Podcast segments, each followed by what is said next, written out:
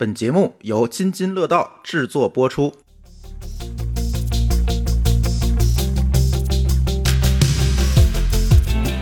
各位听友，大家好，这里是科技乱炖。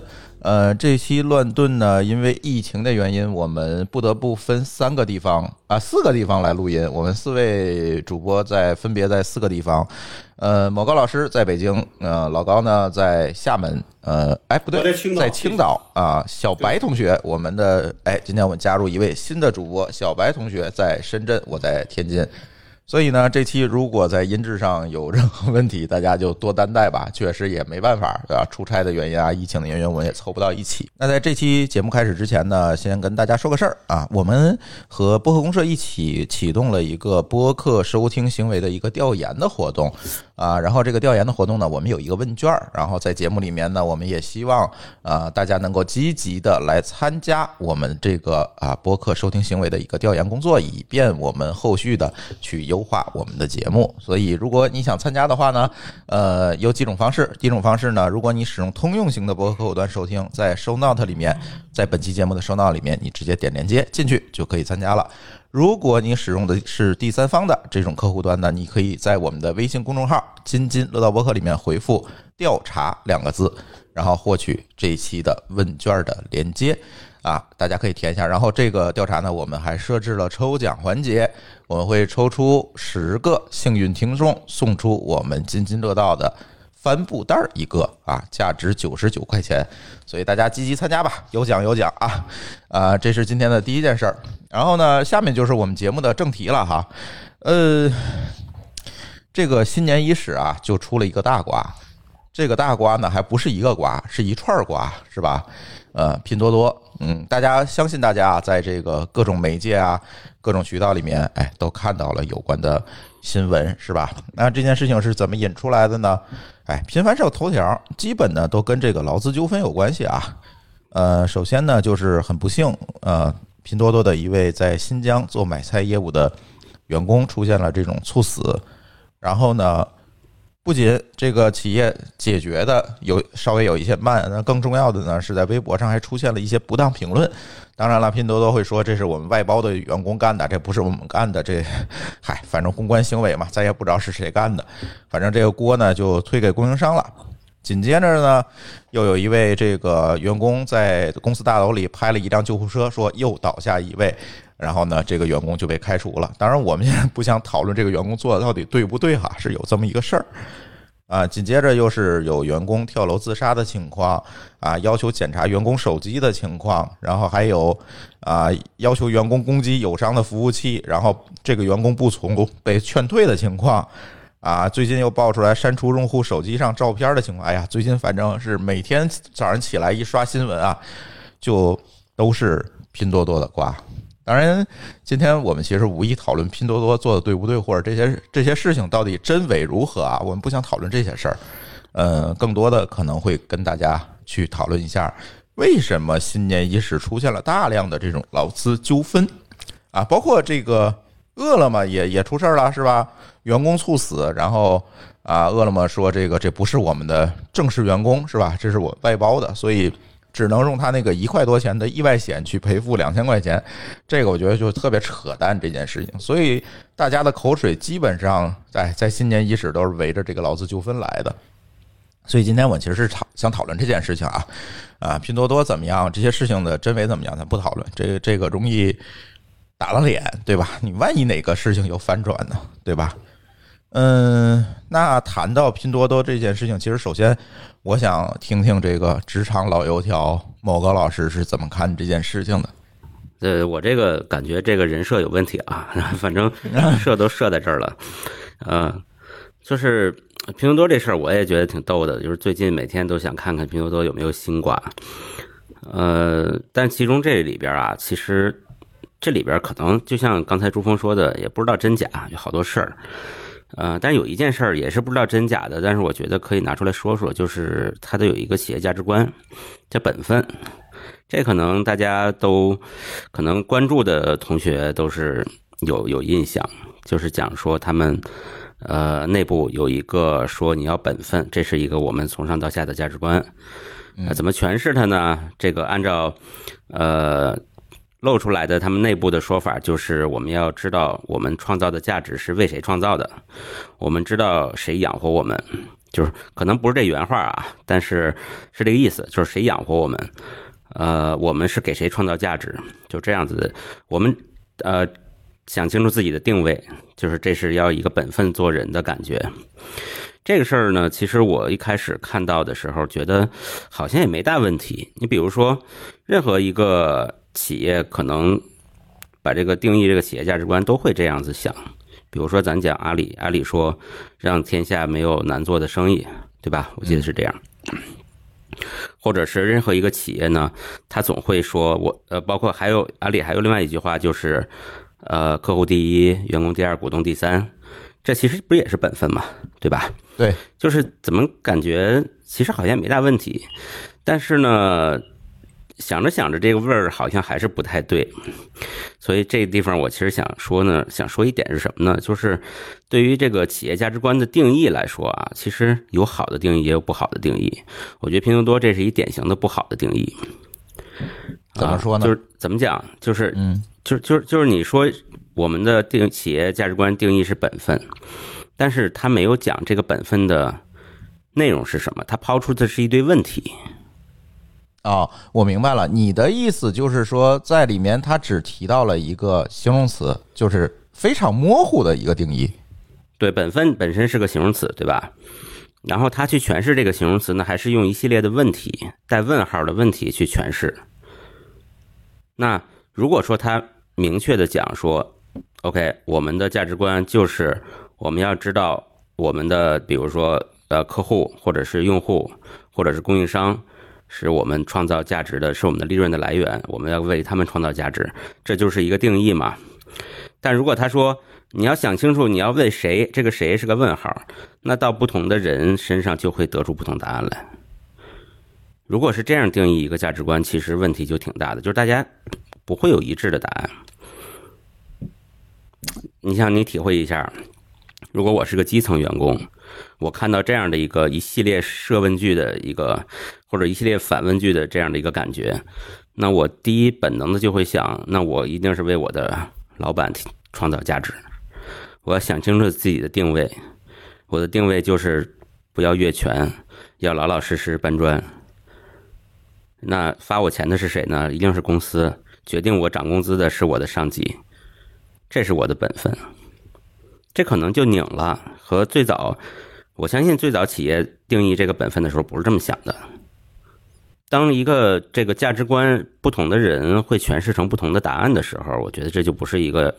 咱们不说这个价值观好不好，但是这个定义和传达的方式一定是有问题的。嗯嗯，最后就。就就演变成那样的一个，我们也不知道真假啊。有个本分计算器说你工作了三百小时，你就你已经本分了。这显然这就是已经把这个企业价值观已经歪到不能再歪的状态了。其实我想说的就是，这个价值观定义不能抛问题，而就是就是讲结论就好了。哎，我突然想起一个事情，就是咱们的群规，就是听友群的群规里面就有一个重要的一条，就是不允许用设问句来跟别人来交流。因为这样就很容易出现交流上的理解上的偏差。其实设问句、反问句都会有问题，反问句会人容易激怒别人，对吧？所以你觉得这个问题是可以衍生出来一个企业如何正确的，或者是呃怎么讲呢？可以衍生出来一个，就是我们怎么定义一个企业价值观是好的这样一个问题，对吗？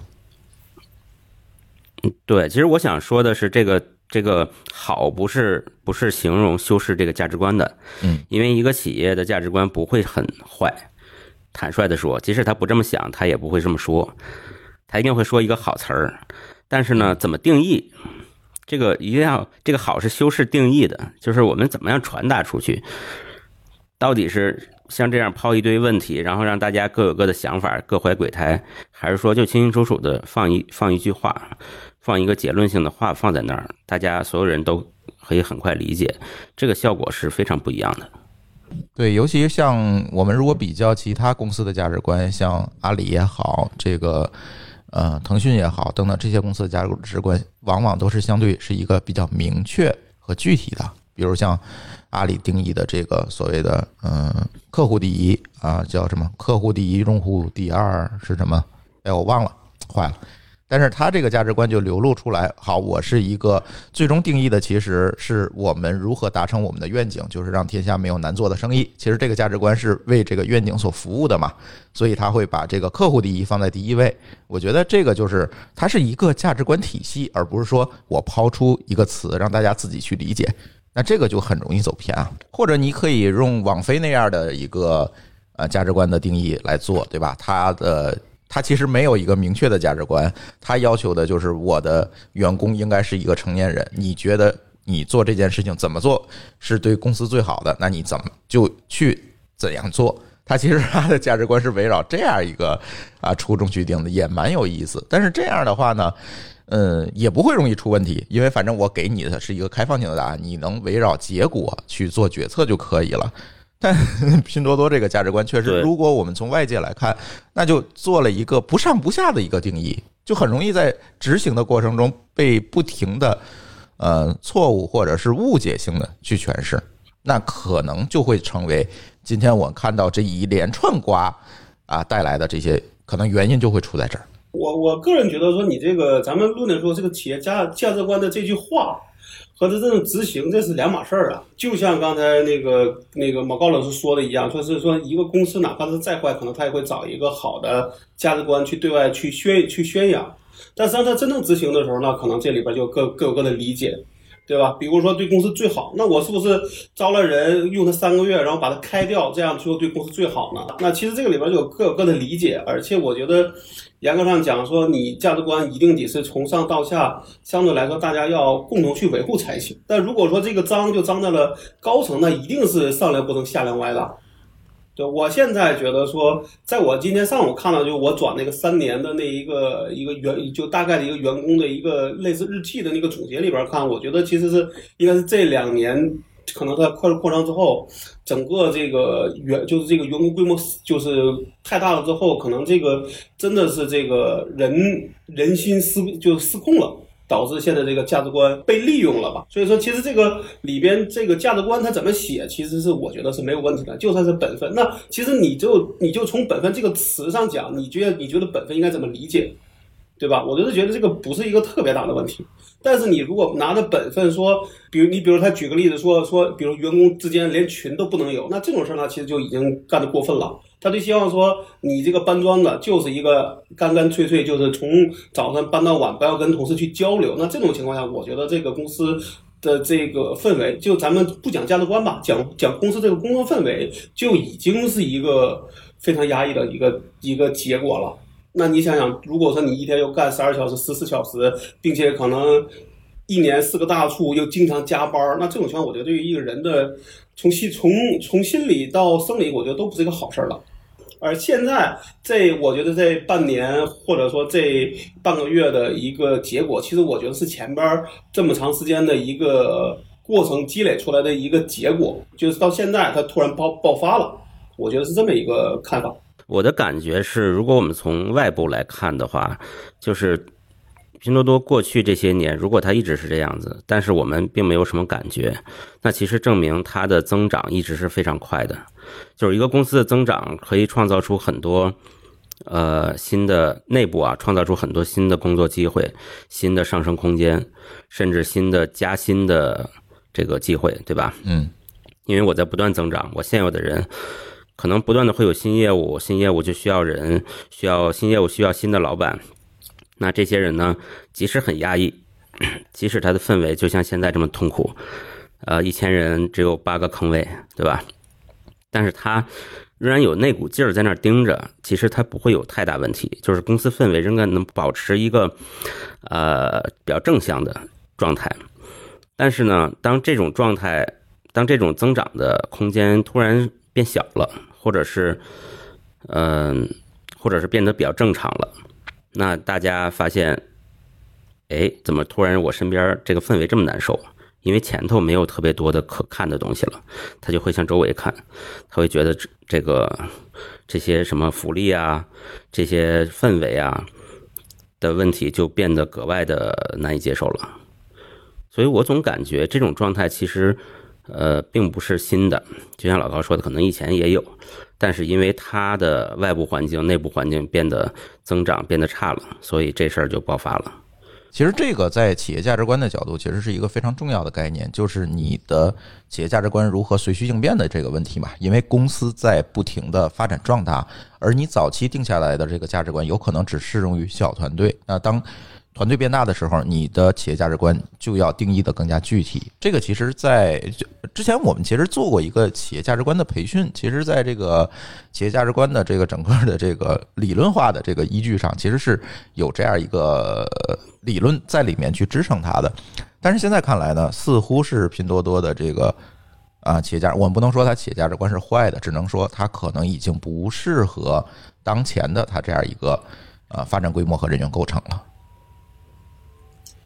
我就觉得拼多多的至少说它的 HR 部门啊，因为这不当然也不仅仅是 HR，可能也跟老板有关系，就是还是用一个早期简单粗暴的方式来处理内部的管理。但是他现在这么大公司，对吧？他应该也好几万人了，但是还是简单化了。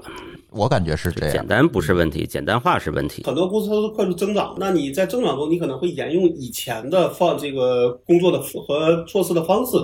但是你，那你那就这个就像刚才大家想的，说你一百人有八个坑位，和你一千人有八个坑位，这就已经不正常了，对吧？但是如果有人能够意识到，能够去慢慢改变，那可能大家还能继续往下走。是对你，其实这个厕所坑位这事儿啊，就特别形象。你就想，如果他这个他这个楼啊，厕所坑位，因为厕所不可能随便改，对吧？这个这个写字楼里，它一定是早期这个楼或者这楼的设计密度就没那么大。然后呢，他不断的往里装人，导致这个坑位不够使的。这我们公司也这状况啊，我们也不够使。其实，嗯，我们两百人俩坑位 啊，这是 这摇号啊，对，太狠了。对，但是但是我们就是因为这个楼的设计密度没这么大。嗯，你想这个事儿，这个坑位是一个具体化的，但是其实我们想有一些呃没那么具体的抽象的东西，比如说升职的机会，对吧？晋升的机会。呃，这个加薪的机会、分股票的机会，就像这个厕所坑位一样，它不会膨胀那么快的，它不会随着人数的比例膨胀的。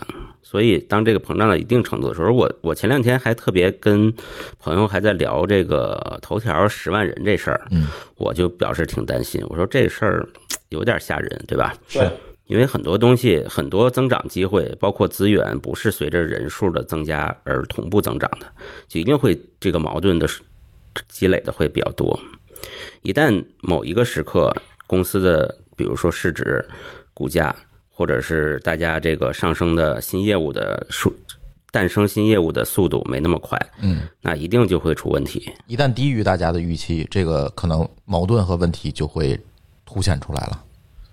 对，就像这个厕所坑位一样，厕所坑位是一特极端的，因为它根本就不可能加在一个现成的楼里。不是啊，它这个我看了有一个说说里边是有 V 是有 VIP 厕所的，只给高管用。对，那就没办法了。这老板也想上厕所呀，还弄两个 VIP 的刷卡厕所，这太狠了。刚才我聊了这么多这个价值观的问题啊，其实这次还啊暴露出来一个问题，这个包括把其他的公司也扯进来了，就是我们拍救护车的这位员工啊，哎。被开除了，原因呢，是因为他在麦麦上啊发了匿名发了一个照片，说又拉走一位。当然，他我们如果去看他之前的这个言论呢，也有很多我也觉得不是这么合适的一些言论啊，因为这个被开除了。那由此就会导出一个问题，就是呃，你们怎么看待麦麦这种匿名职场社交工具？比如说呃。咱就可以先问老高，一会儿可以再问小白啊，因为你们的角色可能不太一样，对吧？那老高可以说一下，你作为一个公司的老板，你对这个匿名的职场社交你怎么看？因为那天我看大家的评论哈，就是啊比较有代表性的，就是大家可能也纷纷喷的可能是大辉的那个言论啊，大辉可能。觉得这个匿名的职场社交是一个粪坑，是吧？这个不好。我我倒觉得说，你可能公司大到一定地步，一定会有人说在里边说一些，比如说说说一些所谓内部的事儿啊，甚至是这些出格的话，甚至可能会会有人在里边造谣，对吧？因为它是一个匿名的嘛，对吧？但我觉得相对来说，你就看呗，说什么样的公，你比你比如说，我们可以在里边做，比如说是不是可以做个统计？就比如说，咱们不看谁在里边。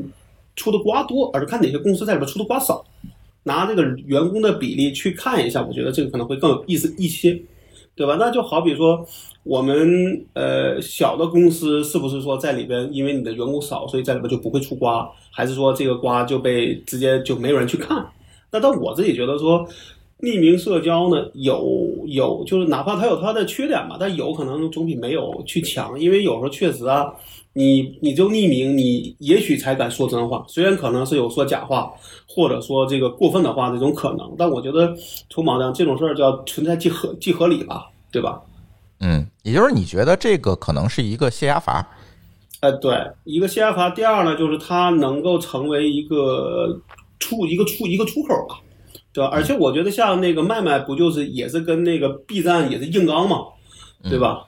啊，我觉得这个在保的，我觉得它是有它的价值在里面，只是这个价值呢，可能还是需要去控制，对吧？能不能做的更就比如说只是一个减压阀，而不会成为一个造谣的一个阵地，这个我觉得可能确实是要慎重一些。但是这里就有问题，我想问老高，你作为一个。管理者作为一个公司的所有者是吧？老板，那如果你的员工在这个匿名社交上发表了一些啊高春辉要去死类似这种言论，你会怎么办？呃，之前其实没有这个麦麦的时候，有我我我我我好像还有我的原来的同事在那个什么 TechBub 的论坛上是被被别人喷过。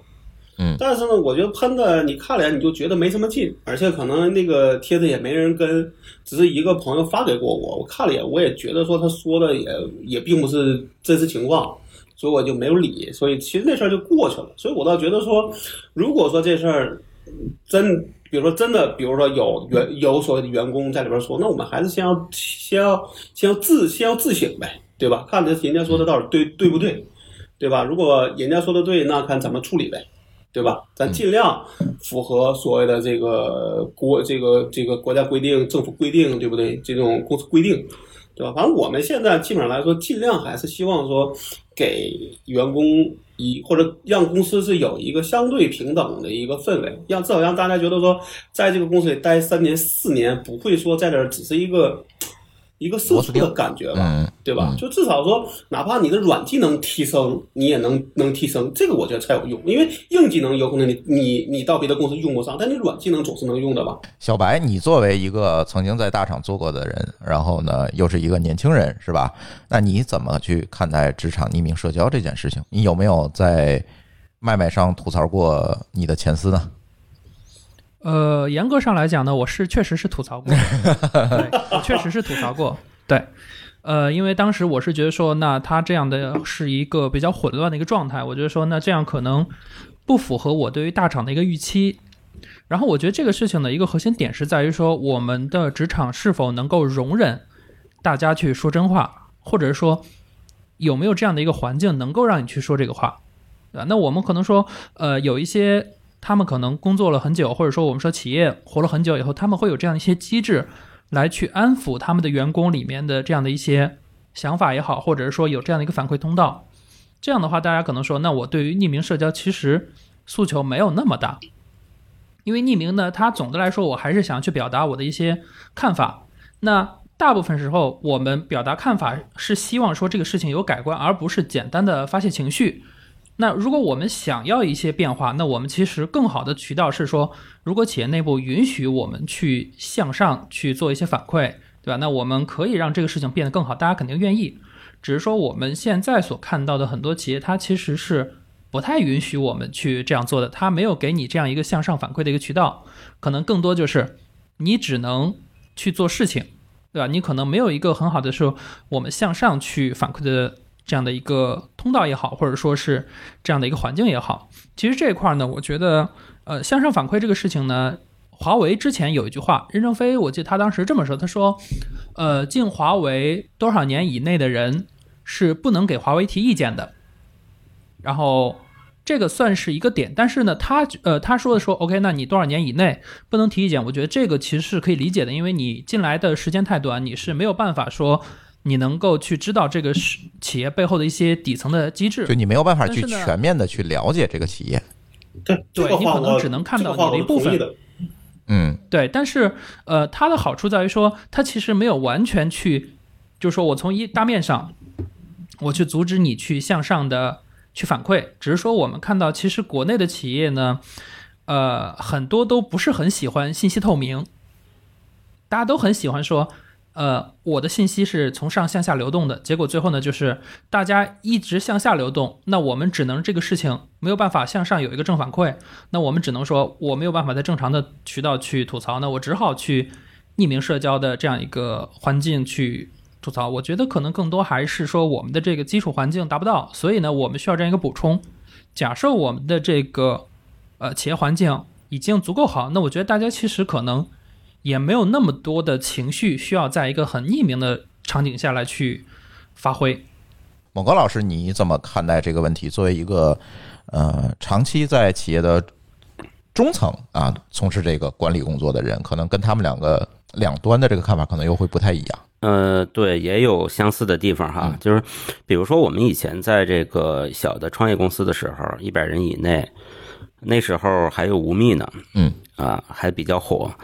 呃，但是我们从来就没担心过说会不会有上面有吐槽我们的人，是因为那个时候确实内部是呃第一沟通比较好，比较透明，呃，然后呢，因为我们对这个招聘的筛选机制也足够强，就是真的每个人都是发自肺腑的维护公司。但是后来变大了以后，变成三四百人的时候呢，还真的有有不少去吐槽的，嗯。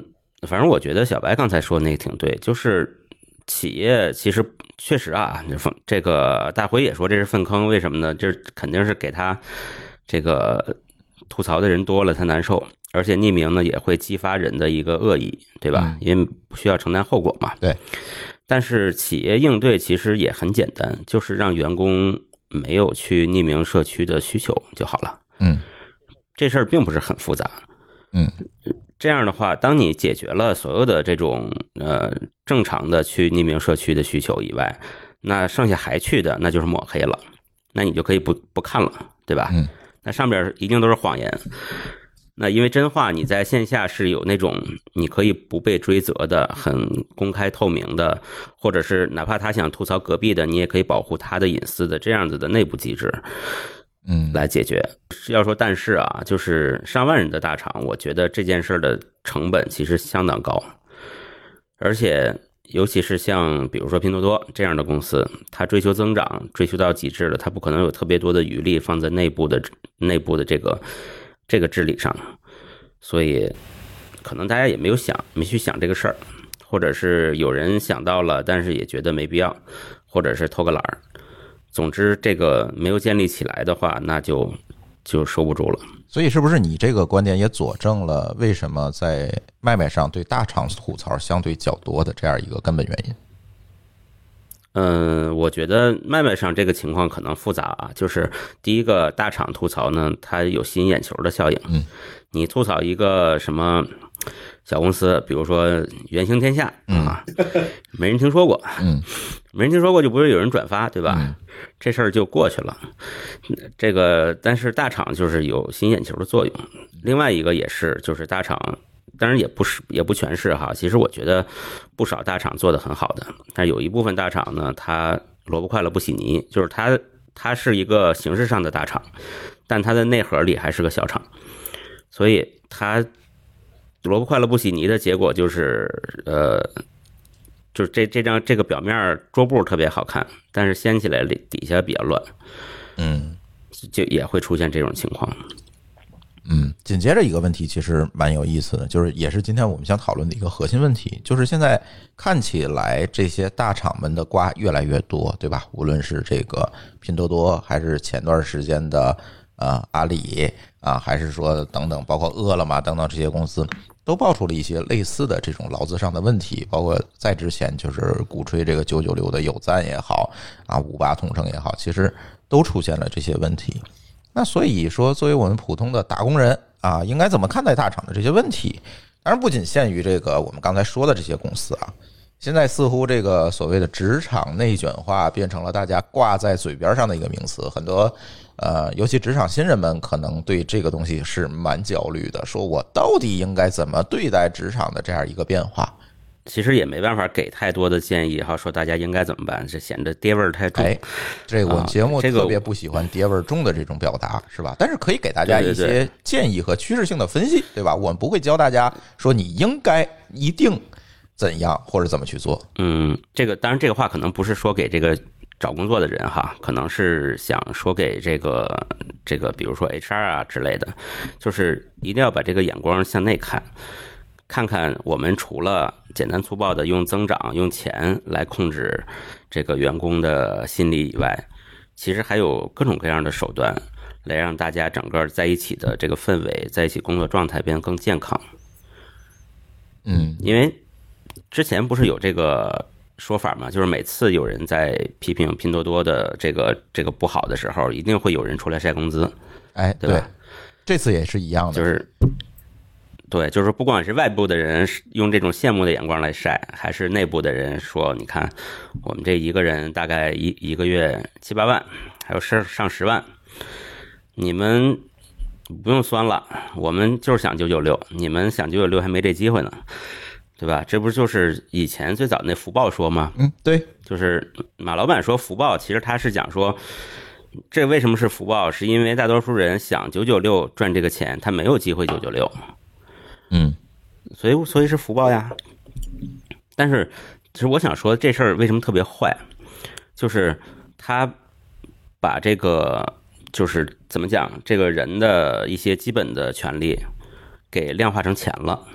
哎，其实其实有一些基本权利是不能往钱上去量化的。这个咱们以前讲过，为什么法律是兜底的？就是如果你把所有的权利都能量化成钱，那钱就可以买一切，它可以买命，对吧？嗯它可以买对人的羞辱，它可以买道德，但是这些东西不能往钱上量化。这样就会造成社会的这个不公平，是吧？整体社会上的不公平，那我有钱就可以干一切了。对，这个社会就变成原始社会了。是的，所以它一定要有一个底线，就是这个底线往下就是加钱不可得，嗯，底线以上可能是加钱可得，对吧？对。但是呢，当每次这种讨论的时候，总会有人去往往这个方向引导，说你看为什么他零零七，因为你看他有这么多钱，这就等于说我想把在底线以下也想加钱可得了。这个趋势就是人为的往这个这个说个大词儿叫量化人权，哎，对，但是，对，但是我觉得这是很坏的趋势，就是一定要有个底线思维，咱不能什么事儿都贴地，对吧？嗯。嗯，这是我想说的，就是我们作为公司里边的中高层也好，还是 HR 的从业者也好，应该也是时时刻刻得警惕着一点儿这件事儿。是，现在变成了那个电影里说的那句话：有钱就可以为所欲为。对，就是就是还是刚才说的嘛，底线以下不应该是加钱可得的。嗯。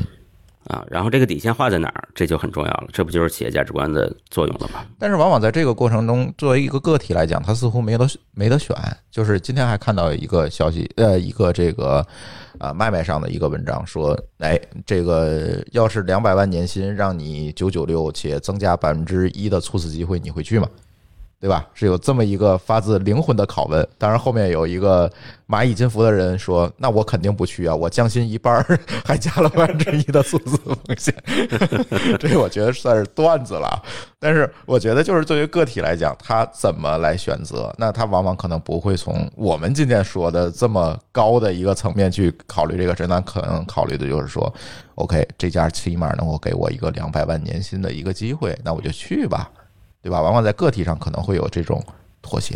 你增长，你想高增长没问题，你想让员工加班没问题，你给你你你第一个给那些需要加班的人，就需要加班的人让他们加班；第二给他们加加班费。我觉得比说以强制或者说以这种这种叫什么这种上不得台面的这种方式，让所有人在那儿徒劳的在那儿待着要好很多。因为我能知道的很多时候就是会发现说，这种加班就变成了一个形式，你明白吧？嗯，就是加班的需要加班的人呢，在那儿其实其实其实是把平常的工这个工作效率都给降低了，然后靠靠这个事儿在那儿显得很忙。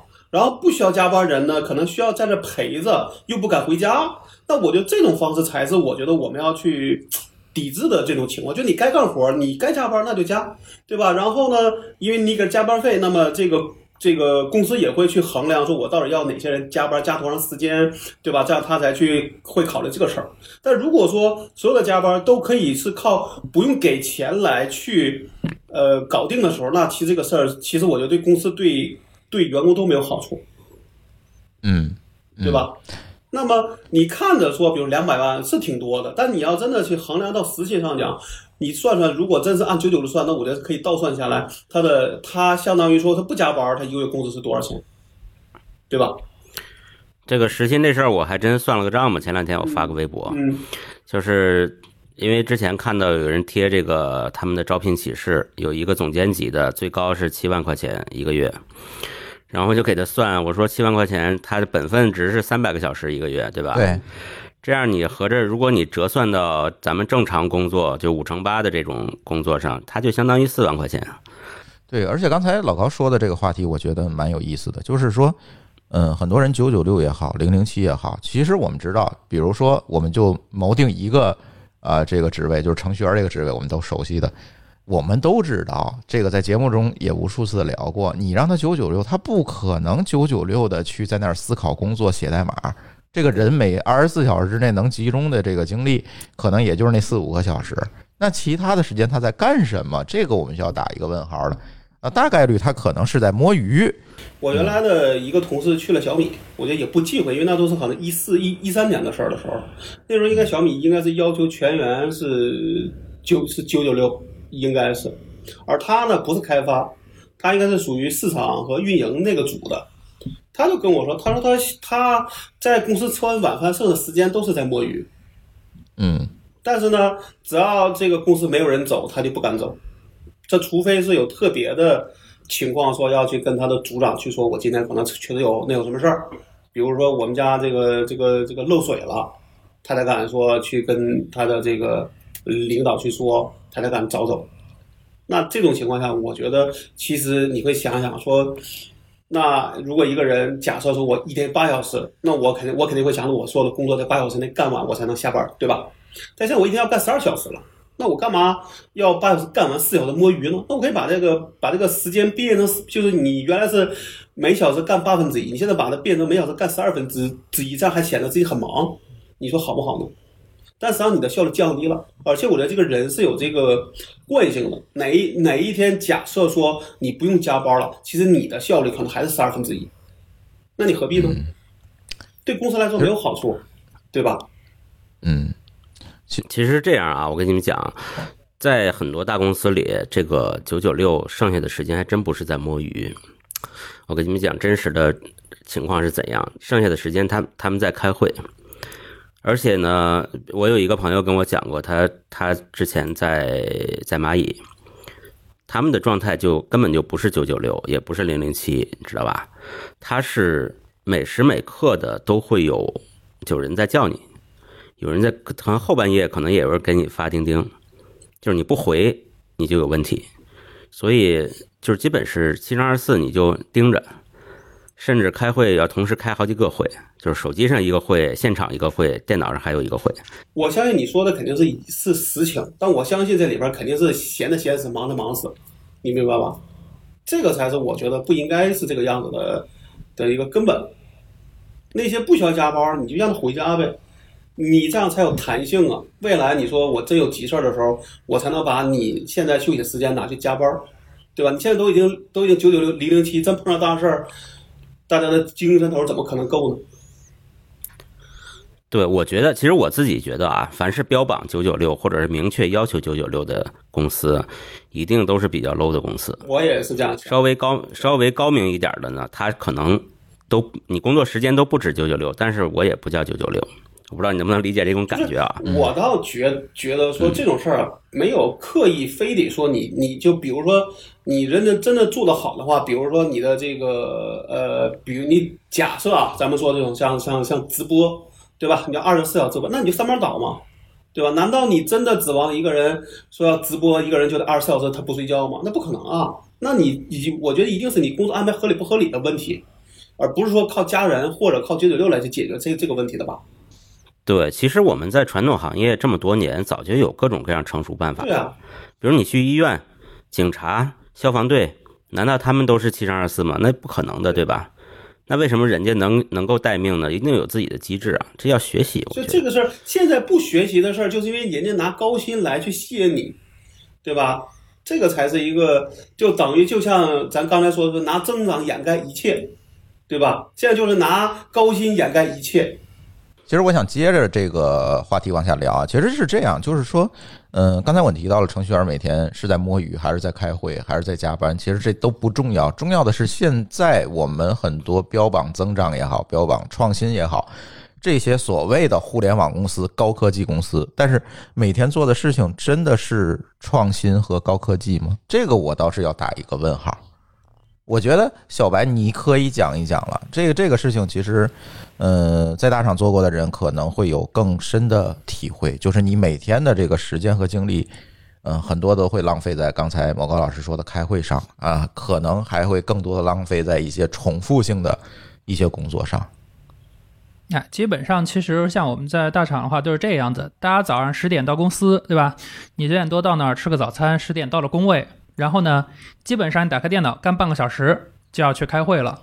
这个是一个，确实是这样，就是我们大部分时间都在开会，真正去写代码其实基本上都到晚上了，因为白天呢大家都在开会比较方便，然后到了晚上，OK，那我可能花点时间去做一些真正抽时间写点代码写点写点代码了，对因为我安静嘛，所以说我们会发现很多这些工程师都很喜欢晚上写代码，就是因为白天确实很忙。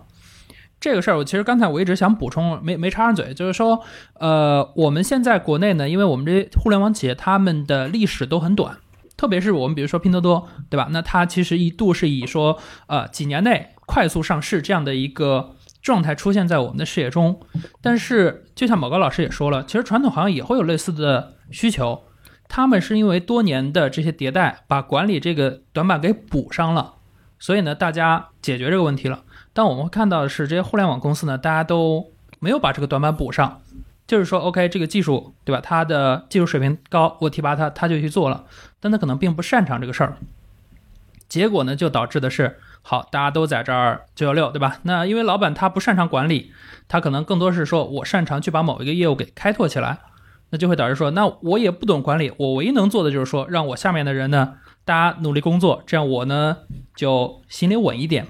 对吧？那然后我们回到说我们要说的这个话题，就是说这个创新这个事儿，呃，大厂这块呢，其实一个很大的点在于说，真正创新的点其实还是在最早期，就是说我可能零到一的这个阶段我还能做创新，但到了后面，其实大家更多做的都是很基础的业务 COD。嗯，对，都是业务，因为这个事儿决取决于在于说，创新本身很多时候你能不能产生价值，完全依赖于说你这个业务能不能去把它做好。就像我们，我经常会看到很多人说，他说，OK，那我们的企业现在是业务越来越重，对吧？然后我们的这些技术越来越没有话语权，本质上说是我的业务要赚钱，对吧？那它会导致说我们最后我们会看到，大家都跑去做那些业务了。但问题是，做业务这个事儿呢？其实不需要那么多精力，嗯，因为业务这块我们说了，C C U R D 这块，如果你的基础维护的比较好，其实是很快的。只是说我们现在看到，就是这些大厂呢，它因为呃大家都进去了，那我需要去做一些事情，大家就开始疯狂的造轮子，把这个事儿本来很简单的给搞复杂了。我前段时间呢看到了我前司的一个呃前端的算是一个比较厉害的人，他是在 Node.js 的核心维护者里面，他在发了一条吐槽，然后没事儿，然后随后给删掉了。他就说，他说当你发现一个前端团队都不停的在造轮子的时候，就说明你们这个业务现在开始要内卷了，因为你们没有增长了。嗯其实现在我们会发现，很有道理。大部大部分时间都没有去做创新了。我们大家现在更多的是说啊，我们去可能在已有的业务上去维护，加一点新的功能。但是可能这个点，我觉得更多是大厂的这样的一个性质决定了它很难去做太多的创新，因为它要求稳。它不像可能，比如说我说 OK，我自己去做呃自由职业，我自己做独立开发，那我可能我觉得这个点是一个没有人做的点，我可能就进去，我进去这个市场，我要去做这个事情。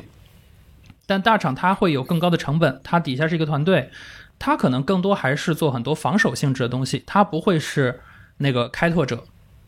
嗯。那个小白，我得补充一点啊，从我们这个角度上看，我们认为说，如果大厂做了很多什么开源啊，做了很多东西，其实很多时候它的目标不是说要内卷，而是要就当然也可以说内卷，其实它的最终目的可能是为了保保住自己自己的这个职位，因为他如果他没事干了，那这职位是不是就可以这个就可以撤掉，把人转岗，或是的，或者这个，或者是怎么说，就是要重新考虑这个团队的这个这个必要性。那像这种情况就会有一个问题，就第一个，比如说我要我怎么招轮子？那比如这个轮子已经有了，那我一定得说我得招个更好的，能够能够蔑视所有这些其他同行的，要么呢最后结果就是抄，你明白了吧？我明白这个事情，我觉得是很正常。只是说，呃，我我提的是说，这个事儿到最后它的现象变成这个样子，就是我们所有人都在去做一些并没有产生特别大价值的事情。就是我去重复去造轮子了，我没有去做那些真正更有价值的事情。因为轮子这个东西呢，已有的也有，但是可能它只是说在某个点没有那么强，对吧？我从我另辟蹊径，我把这个事情去做出来。但是这个事儿呢，它做的不是一个不可替代的东西。对，其实我是觉得，我我要终止你们俩这个讨论了。嗯，其实我是觉得，就是现在，比如说我们去面试一个大厂，别管是校招还是社招，其实往往面试的这个门槛是非常高的。刚才我们也聊到了，可能各种刷题呀，啊，各种很离奇古怪的这种面试啊。虽然面试官的这个水平呢，往往也要打一个问号，但是往往这个面试的门槛是非常高的。嗯，看上去呢，他是要招一个高精尖的 科学家、计算机科学家，但是往往进了厂之后，呃，往往你的工作就是增删改差，就是写业务代码，都是这样。所以我总觉得现在你说，嗯，别管声称自己是高科技公司还是互联网公司，但是往往呢，不可否认的一个事实是，我总觉得现在的这些程序员们就是当年的这个棉纺工人。是吧？当年棉纺工人挣的也很多，一个棉纺女工能养活家里七口人呢，对吧？挣的也很多，但是呢，可替代性现在变得会越来越强了。别管是写什么，别管是做什么，别管你有没有在造轮子，但是呢，大但是大家一定要明白一件事情，就是大公司为什么在市场里面具有不可替代性，是因为它的员工是都可以被替代的，它呢才能一直走下所谓的铁打的营盘流水的兵。我觉得大家对这件事情必须现在当下要有一个认知。那其实因为我蛮早就想过这个问题，嗯因为我其实，在刚毕业的时候，我就面临一个选择，就是我到底是要走技术专家的路线，对吧？我就着一个方向去深挖，去做到整个领域的 top one，还是说我要去把业务和技术整合起来，我要去做一些呃新的东西出来？那最后我发现的是，对于我个人而言，技术专家这件事儿呢，是最轻松，但也是最累的一件事儿。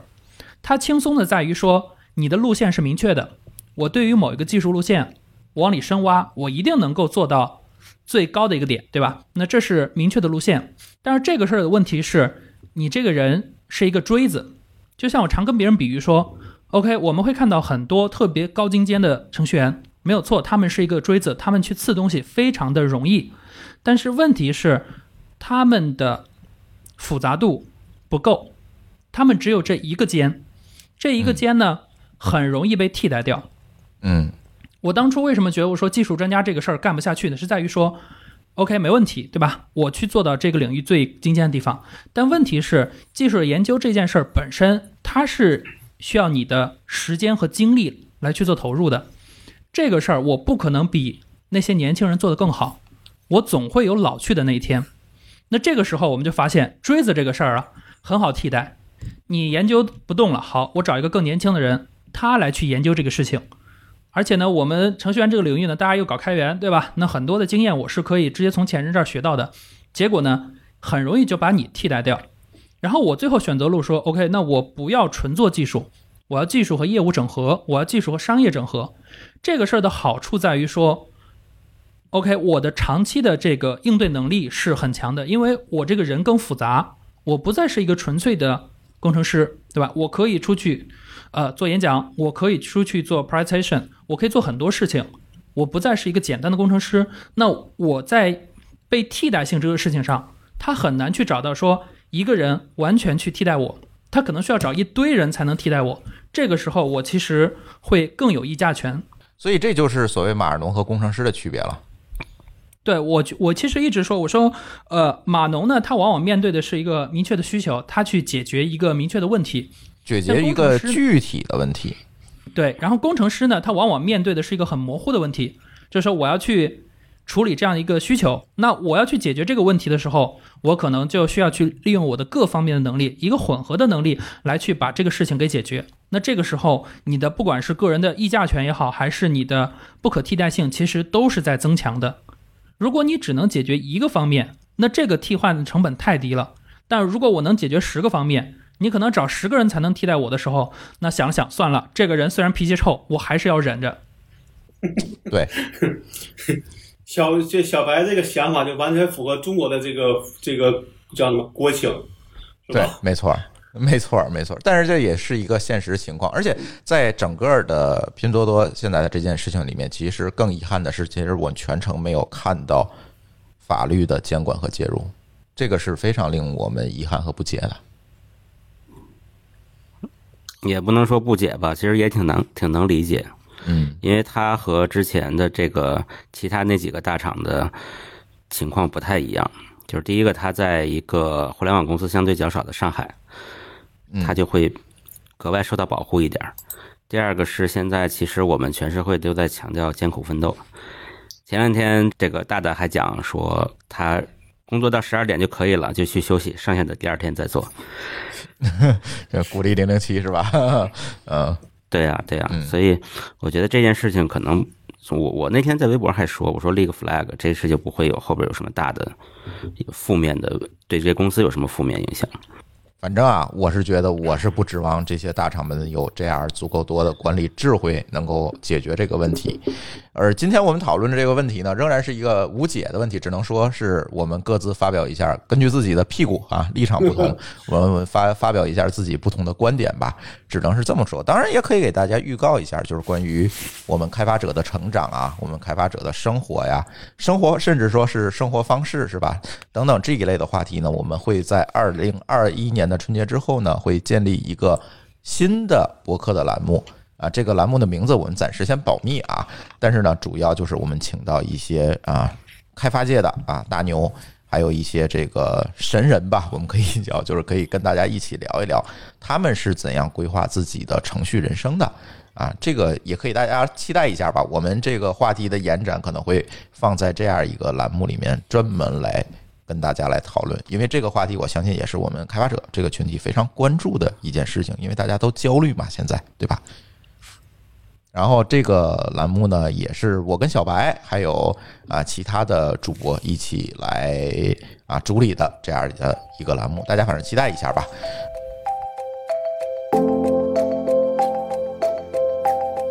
好，下一个话题啊，呃，最后用点时间，其实还不是一个话题了，最后用一点时间呢，因为我答应这位听友了，我去做一些回应，是吧？所以呢，也是啊，回答一些，回答一下上期的一个听友在小宇宙的给我们的留言。这位听友叫就是他，女字边的他哈，嗯对，他在留言还挺认真的，对，特别认真，所以我觉得不回复我都不好意思，你知道吗？呃，他是在我们反垄断的那期节目里面，就是上期科技乱炖吧，啊，聊到了这个这样一个回应吧。嗯，我可以念一下他的这个留言，他留了好多很多段儿是吧？然后我分段儿来念，然后某某老师可以分分段儿来说一下我们的观点吧。因为我是觉得这位听友留言部分的观点我是同意的，但是也有部分的观点我们不太可以说不太同意，对，所以也会有我们的一些观点会在里面吧，所以可以我们分段的去聊一聊。莫高老师可以去啊、给一个回应吧。呃，首先第一段呢，他说垄断这个名词到底是什么意思？市场份额大就要受批判吗？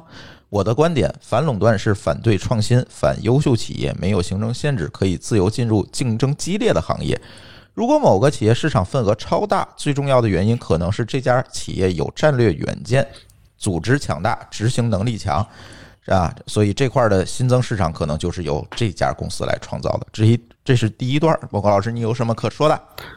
呃，对这个，其实我们在当期的那个节目里就提了这个观点了。哎，对，我觉得他可能这个节目没听，没嗯，就是没有特别注意的听，其实是提到这个观点了。对我们提到说，垄断它本身不是罪恶，嗯就是垄断可以垄断也挺好的，但是呢，不要利用垄断地位去做坏事儿。嗯这就好像这个这个你你这个刀不是罪，对吧？但是你用刀杀人就不对了。哎，所以呢，其实反垄断法包括其他的这些东西，它都在提说，它只是把垄断什么叫垄断做个界定，然后在这个之下，某些行为是一种违法行为，而不是说这个垄断这个状态是一个罪恶的状态。其实一直也没有说，我们也提醒过这个事儿。嗯。然后接下来他说，自由竞争的市场中呢，如果后来者有很大的创新，有战略远见，组织强大，完全是可以抢占巨头的市场份额的。真正优秀的公司，比如字节跳动、美团、拼多多、腾讯和阿里，也很难遏制他们的崛起。很多人把小公司的失败归结于巨头的碾压，实际上没有巨头，这些小公司很多可能也就不死不活或者倒闭了。小公司的倒闭和巨头的碾压可能有关，但没有因果关系。为什么不反过来考虑一下？巨头可以为小公司提供各种资源、资本、管理、咨询多种支持，海量用户来临也可能会有一些相应的技术支持在里面。嗯，其实这个话我还挺同意的啊。嗯，就是第一个是小公司的倒闭，其实多数不是巨头碾压，巨头就看不见小公司。嗯，反正你说巨头之间打架把小公司给踩死了，这事儿还更常见一点。哎，对，就神仙打架，老百姓遭殃。对对，然后小公司倒闭的姿势其实千千万万种，什么样的姿势都有。嗯自己犯错的还反而更多一点。嗯，还有把创始人毒死的呢。对对，这个但是后半句呢，其实我觉得也挺值得思考的，就是他提到说，为什么不反过来考虑一下，巨头可以为小公司提供资源、资本、管理、咨询等等支持，但是呢，这么些这么这么做的巨头其实很少。不是他这么干的目的是什么？那我自己做不就行了？这是反而是现在巨头所有的公司都这么干的结果，就是你这个东西有用，我就抄一个，而不是去我就跟你谈融资去扶持你的这个想法，而是抄。对，这是一个嗯只有抄不行了才去说，哎，咱们聊聊投资啊、并购的事儿嘛，对吧？对，只能说这是个理想，但是现实呢，实际大家都是用另外一个另外一个方法来更现实的。这种方法了。对，抄这个事儿是不是还有另外一块儿？就是其实回到我们之前前面我们说，现在大家做的事儿是不是创新这个事情？就很多时候我们做的事情是一个资本密集型，对吧？我有钱我就可以做成。那这个时候大公司肯定必然先选择说，我先抄你。不对，从抄的这个角度上，这就是有问题的呀。如果是抄，对吧？咱假设是抄，那你为什么要你要抄，对吧？如果你说咱们真的是讲所谓的这个知识产权的话，你抄这本身就是在滥用垄断地位了，因为你抄完之后可以用你的垄断地位去搞流，去去投入流量和资源，就把它做起来。那你说这不是滥用，不是滥用垄断地位，那是什么呢？那如果是个小公司抄，那我我并不怕，并不怕你啊，怕的是大公司抄。但但是就是这个，当然咱可能要具体讨论啊。但我的意思说，在中国的情况就是，我上回也说过，我说其实很多时候是巨是巨头不会给小公司留空间的，这才是最大的问题，对吧？我们说的其实是这样一个问题。因为你没空间，那就是说，如果巨头就想自己越做越越大，那必然会挤压中小公司或者其他公司的这个空间的呀。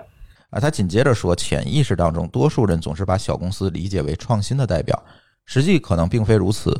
绝大多数的小公司创新不一定有多少，一家公司，一家小公司通过一个小的创新获得巨大的发展，这是不现实的。一家小公司起码得有许许多多的创新，才可能发展的比较好。巨头也是经历了无数磨难才取得今天的成绩，好比一个好学生一样，不断进步。每一家公司都应该尽量维和呃尽量维护自己的市场份额。巨头维护自己的市场份额，被诟病为垄断行为，打压创新。我觉得这种结论充满了错误。实际上，创新是无法打压的，只是打打压后带来的市场份额，如同在公司中，每个人都想进步、升职、加薪。如果来了新员工，老光公司、呃、老员工就要降职、减薪。为了新的入职者，马太效应应该是符合规律。优秀的人不断精进，后落后者为生计奔波，无法提高自己，可能越来越差。呃，这个地方我这个这一段有点长啊，这一段其实有几个看法。呃，第一个是说，我觉得不应该把巨头拟人成一个人，就比如说他提到说，呃，经历了无数磨难，获得今天的成绩，就像一个学生一样，不断进步，难道是错的吗？其实巨头并不是一个人，他不能拟人拟人成一个人，巨头里边是有非常多的山头。对，它就里边会有非常多的山头，或这些人也会互相打架。然后这里边可能有十万个员工，每个人想的都不一样。有的人想要股权，有的人想要评职称，有的人在造轮子评职称，有的人在出去开疆拓土评职称。那你说这个巨头的行为一定是理性的吗？不一定。它可能是非常多的小的动作组合起来，我们站得很远，可能觉得他像是一个人，有他自己的愿景，有他自己的动作，他在迈腿，他在摆臂，但实际上里边不是这样的，所以你不能说这个公司到底是错还是对，对吧？但是我们只能说他的某一个行为是错还是对，嗯。所以，我我们一拟人化这件事就不对了，就是我们一定会去同情他的所有行为，认为这个行为都是一个大脑发发出来的信号，但其实不是的，对，就不能这么简单化的看这个世界。这个我这我得插一句啊，就我觉得说，从小公司而言，他想他想立足，严格上讲，他一定是要从。要么他创造一个新新业务，要么从现有的业务里边切一块出来。所以说，他一般来说是应该要通过创新，就是或者他更希望通过创新来去做到这一步。但大公司呢，很多时候其实从那个创新者的窘境里边，如果如果这个这个这个听友听就看过那那本书的话，他就能够理解说，大公司一定到了一定地步，其实他会呃叫什么停留于这个既得利益会更多。就是说，也就是说，如果说这个公司有十万人，那也许九万九千九百九十九个人都在是停留于说，就把这个既得利益维护好，可能只有一个人去想创新，但你最后你发现说，这种动力可能会被其他人给阻挡，那也就是说，你就算有创新的想法，最后可能也是也是做不到的。那可能这个人要么就是他就打消这个想法，要么就他就离开这个公司，自己去创去创造一个公司，去实现自己这个想法，也是现在不就比如说很多人还去继续去创业的一个一个一个一个一个怎么说一个来源之一吧。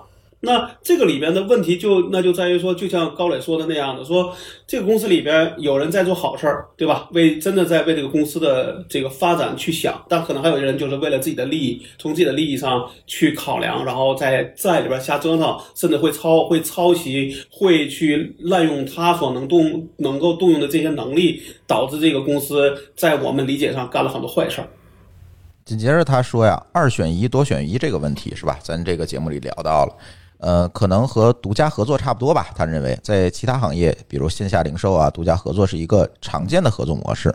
呃，为什么在巨头这里就会被诟病？许多商场开业会有补贴啊，许多商场生鲜类一直是赔本买卖，也算补贴吧。到了巨头这里呢，就被批判了。我我我我我觉得他说的巨头，可能就是说我们说这些互联网巨头哈。呃，讲一讲微信屏蔽的问题。二零一三年，淘宝屏蔽了微信，之前不允许卖家提微信或二维码，淘宝要将流量控制在自己手里。今日头条也是如此，首先不许留微信信息，今日头条要把流量掌控在自己手里。以后，然后微信封杀了他们，只允许外人从微信里面薅羊毛。微信反击就被诟病为垄断吗？这合理吗？啊，在法律上，如果把正当防卫致人死亡定义为谋杀，合理吗？我觉得他又把企业和人 设在一起了。呃，对，其实最后那个，我觉得法律上那个类比啊，咱就不提了。就是马斯克不也说了吗？我们尽量少类比，多讲讲第一性，对，是吧？呃，前面的那个，其实我想提的是说，互联网巨头和其他的巨头确实非常不一样。咱不能说这个头都很大就都叫巨头，对吧？互联网巨头呢，互联网互联网天然有一个呃忽视地域和选择成本的问题，就是互联网巨头一旦要就是它要发动起来，它一定比别的巨头可猛多了，你就这么理解吧。别的巨头和非巨头之间就是个高个矮，但是互联网巨头就开了个坦克，如果你这时候不限制它。就是哪怕我们发明一些新的手段来限制互联网巨头，我觉得这都是合理的，就是因为它是它有核武器，别人没有，所以你不能说 OK，其他的行业巨头你怎么不限制呢？你就限制去互联网巨头，那当然了，其他行业巨头没有核武器，所以我们不能用老工具或者老手段去解决新问题。这个法律还在不断迭代呢，对吧？所以我们碰到新的、新的这种巨型的巨无霸出现的时候，我们总要思考一些怎么样去新的用新的方法去给他们做出限制，让这个社会更公平一些。当然，这个刚才这个听友留留言说的这几个互相屏蔽的问题，我也不知道谁先谁后。这个朱峰知道吗？呃，当时是确实是这个淘宝先封杀的微信的外链，就是从微信点不到淘宝里面。呃呃，更早就是说淘宝把这个百百度的收录给停了，就是不允许百度来收录我。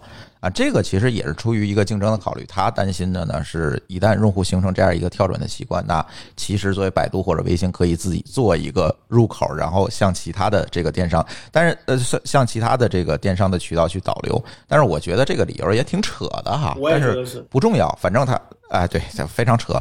反正呢，我觉得他们互相反正就是做了一些啊类似的这种屏蔽行为。至于今天呢，我们在分辨这个谁对谁错或者谁先谁后，其实这件事情没有意义了，因为我们上期讨论的其实是一个我们的巨头们做的到底是是不是还是互联网，还是说只是做了一个封闭的一个网络平台？我们其实讨论的是这个问题，我们并不想讨论说谁先封的谁这件事情，现在讨论起来没有意义。现在我们看到的现实状况是，大家都把自己的内容放在自己的封闭平台里面去了，这才是我们讨论的一个核心。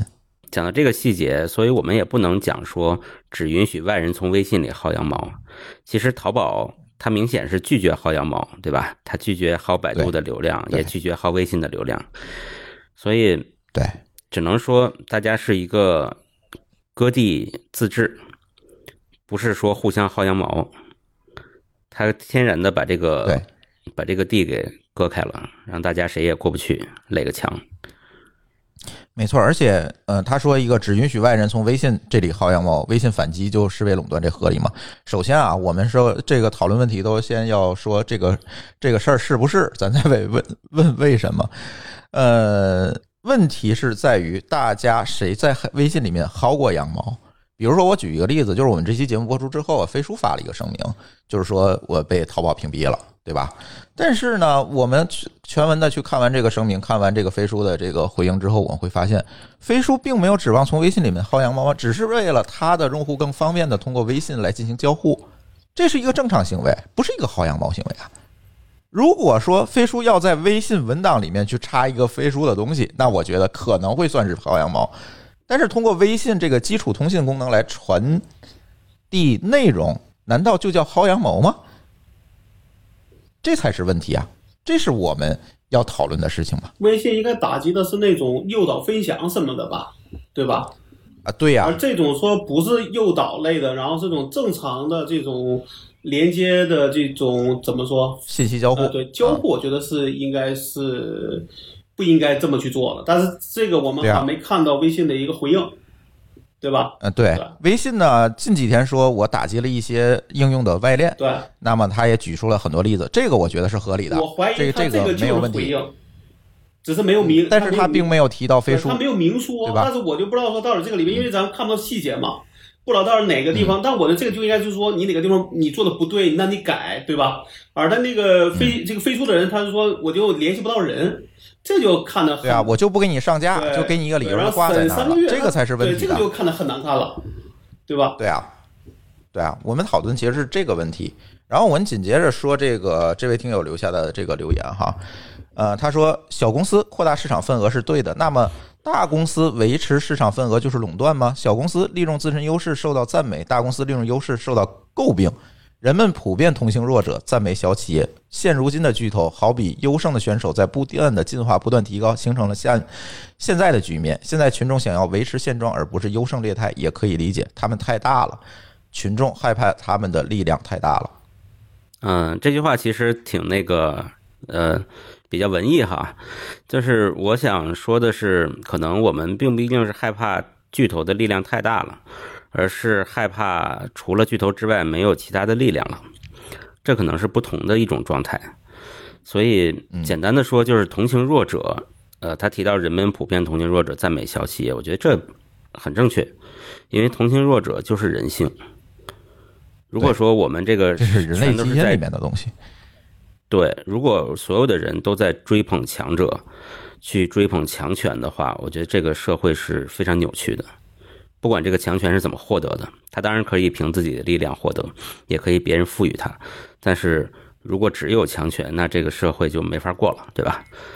啊，咱就不多说了，反正就这意思。嗯，再多说节目播不了了啊。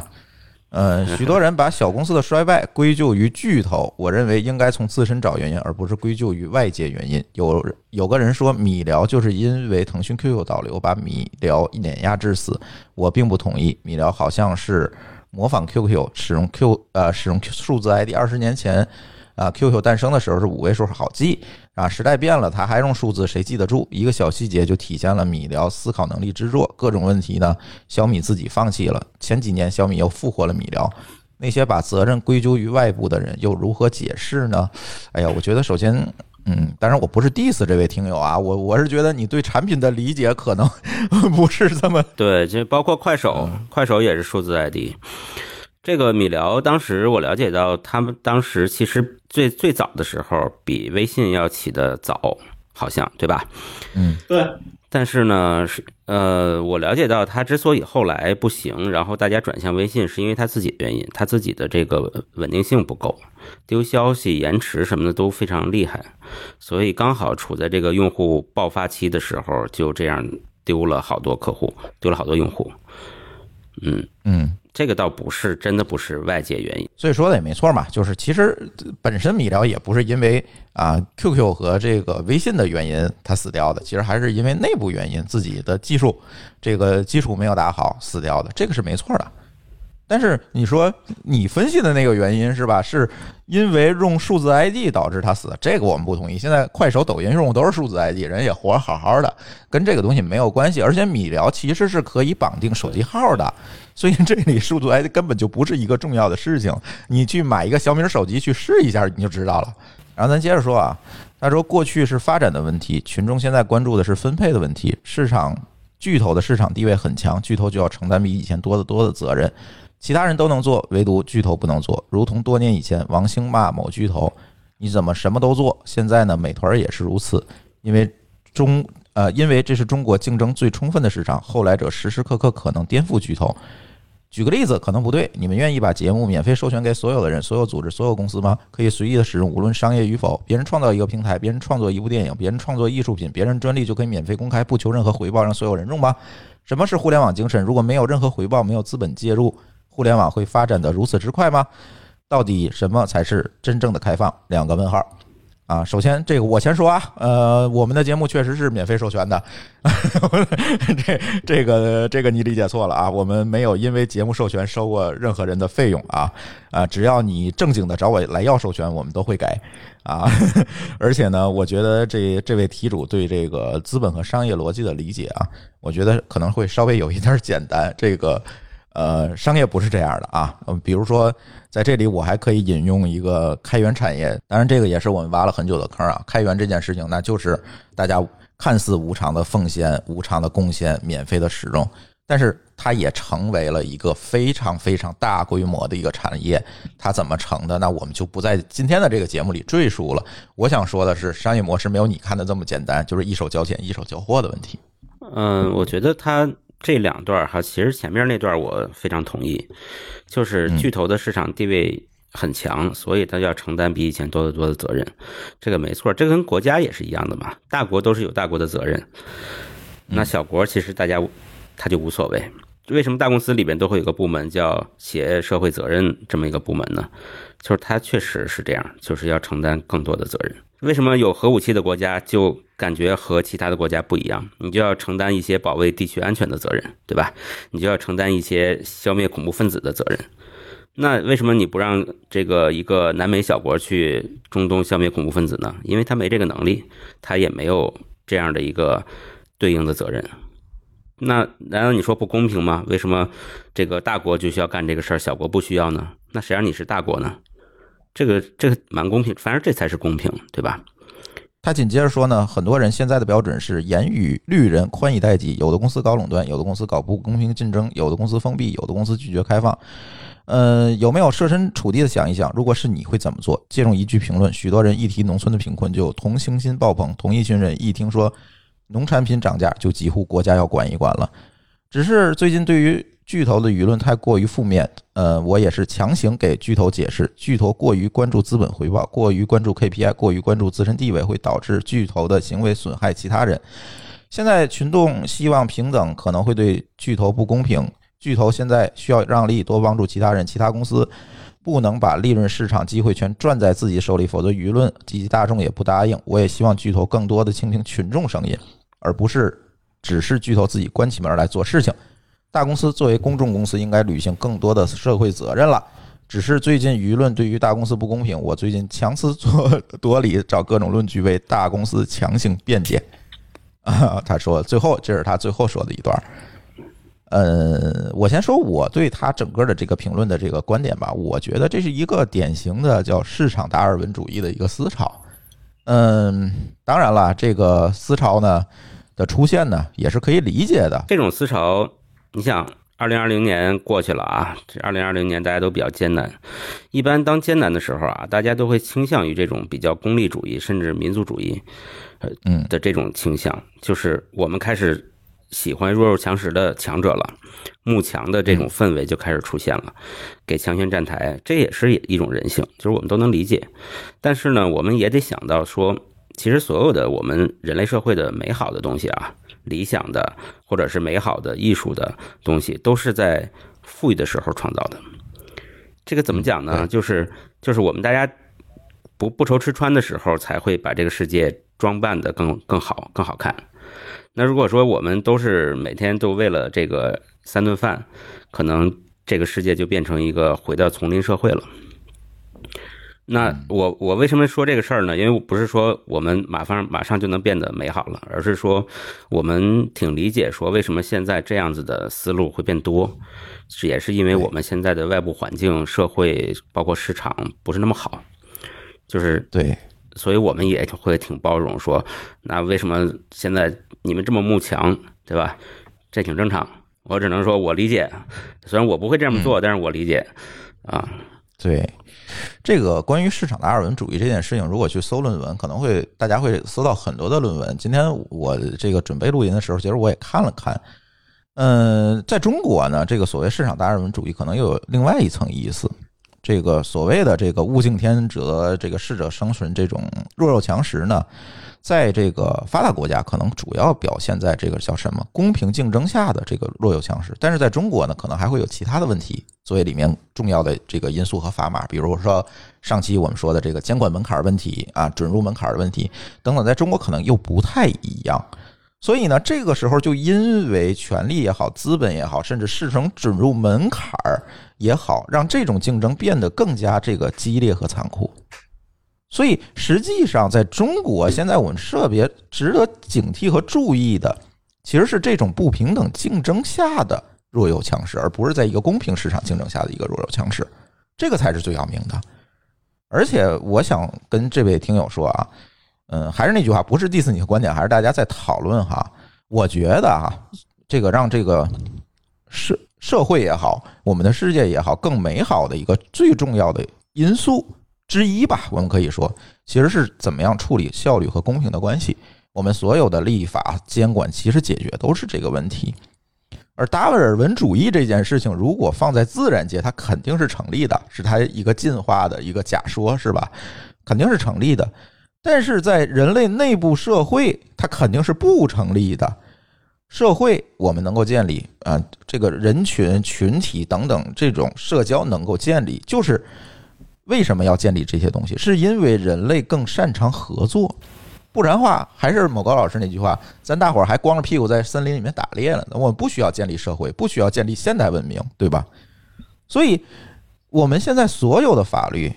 其实是要保证弱者不受到伤害，遏制强者欺凌弱者，这样的话才能更解决一个什么事情？才能使我们的社会更稳固。而这稳固来自于这样的一个保障之间，让人与人之间才能够互相更加信任，它才能达成合作，才能让我们的社会在正轨上走下去，这才是社会进步的基础。也就是为什么我们提出来，大公司要承担更多的责任。大公司你要考虑到，你现在已经不是一个商业公司，你更多的是一个公共产品。我们为什么要呼吁要考虑这件事情？是因为这样的一个原因。我们不能说让大公司强者愈强，然后小这是一个呃很达尔文主义的说法，这个其实是不符合社会发展的一个基本的道德底线的。就是现在互联网公司啊，它有它自己一个特点。刚才某个老师也说了，是吧？这个大公司。可能在这个，比如说独家合作呀，这二选一上，为什么会产生这么大争议？是因为第一个就是选择成本的问题，刚才我们提到；再有一个，现在像微信这样大公司，它必然成了一个基础设施，大家人人在用，这个网络效应导致了它成为一个事实当中的基础设施。这个时候，咱不能用商业行为去解释这些事情。我去封杀谁是对的，是为了维护我的行政，不对的这件事情，我们要从社会的义务角度去看待这件事情，这是互联网产业的一个特点决定的，没有办法，因为它的核心是通信产业，它是为了保保证大家的表达和信息的自由传输。但是现在啊，在互联网的这个普遍服务定义的领域是有法律的这个缺位的，包括这次这个特朗普的推特账号在封，大家其实也在讨论这个问题：商业公司到底有没有这样一个权利？其实也在讨论这件事情，这是一个挺有意思的一个话题。但是现在法律确确实实是缺位的。我们可以把互联网类比于啊，现在的我们生活基础设施，比如类比于煤、水电这种东西。我不知道我们的听友会不会知道。煤水电虽然现在也是商业公司来提供服务，对吧？嗯，现在已经不是说原先那个什么房管局没有这些东西了，对吧？也是商业公司在提供服务，但是这种服务是受到法律约束的。这些公司没有法定的一个非常复杂的流程下来，它是不能。单方的为给你终止服务的，我说的终是终结的终，不是中间的终啊，不能单方的给你终止服务。电力公司说，今天我看你不爽了，明天来家里把电表拆了。对不起，这是违法的，是因为有法律的看它。为什么有法律看它？因为这是民生的基础服务，是要经过复杂的审批流程和法律流程，你才能把我们家的电电表拆掉，不给我们家送电。否则的话，你不能干这件事情。这个是有法律的授权和管辖的。但是现在互联网公司、互联网产业没有这个东西，就造成了很多的争议和问题。其实是这样子的，所以今天 这个回答这个听友的问题，也是为了解释这个我们的一些观点吧。我是觉得，呃，我不太同意这种这个，呃，叫什么市场达尔文主义的这种思潮，就是大公司它就应该更大啊，它是因为。啊，我凭本事挣来的这个市场，为什么要给别人呢？对吧？那从一个个体化的理解，我们可以理解这件事情，但是从社会进步、从技术进步的角度来讲，往往这种思潮是比较有害的。对，其实我们也不是说为了 diss 一位听友专门录了这么久啊，这也不至于。其实我们是希望，因为这位听友的问题非常有代表性。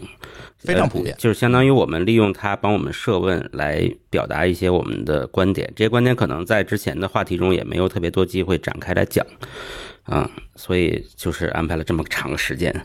对对对，因为我是以为大家可能这个立场跟我们都差不多，才会来听这样的一个节目。但是现在想来呢，可能会有另外一些的听友对这个事情不是特别理解，所以我们也展开一下，我们为什么会表达这样的一个主张。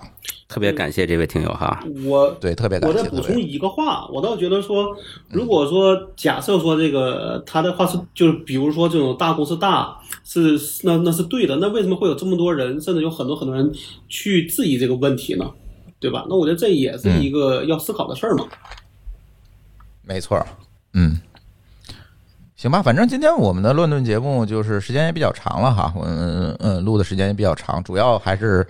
围绕着这个所谓的大公司啊，所谓的内卷等等，跟大家去分享一些话题吧。嗯，还是那句话，大家如果有啊任何的这个意见和建议，可以在各个平台给我们留言。然后呢，就像这次我们的听友给我们的这个留言一样，我们也会非常认真对待大家的留言。如果有代表性的话题呢，我们也会拿出来跟大家单独来进行讨论。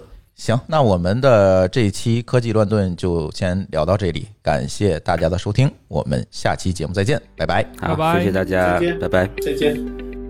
感谢您收听本期节目，同时您也可以收听我们制作的更多播客节目：科技乱炖、品质生活、津津有味、厂长来了、拼娃时代、串台、科技先生和蓝海之下。在您收听的平台上直接搜索即可找到以上这些节目。如果您觉得我们的节目对您有帮助，欢迎以购买周边产品的形式来支持我们。关注我们的微信公众号“津津乐道播客”，天津的津，欢乐的乐，道路的道，进入周边产品菜单购买即可。如果您愿意参与我们的更多讨论，可以加主播的微信信号 d a o 幺六零三零幺，加入我们的听友群。本节目录音设备由罗德麦克风友情赞助。